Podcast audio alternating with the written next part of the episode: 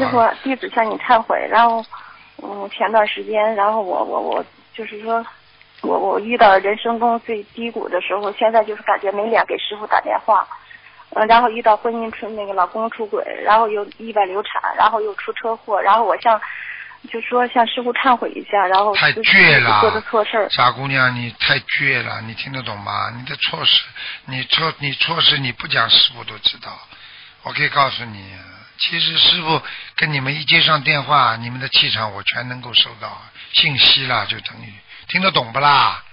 傻姑娘。听得懂了，师傅。啊，不能这样的，你不能这样的，你你你你真的太愚痴了，你还是师傅的弟子，你做出来的，哎呀，你碰到这种人间的那些业障啊磨难，你怎么可以去去报复他？你这个是太愚痴的事情，你这个都不懂，你你你你真的枪毙了，真的，我师傅要把你，我指的是在精神上把你枪毙了，哎，真的。师傅，弟子向您忏悔。然后我跟师傅分享一下，就是当知道我老公出轨之后，然后我两个月的时间就把老公念回来了。就通过师傅，我前段时间就是说知道他出轨之后，给师傅打电话，师傅告诉我说必须让他知道我知道了。但是我就是说之后，然后我就在现实生活中我就告诉他了，就是通过一个就是说，嗯，自己想了一个办法告诉他之后，打那之后他之后就跟那女的断绝一切联系了。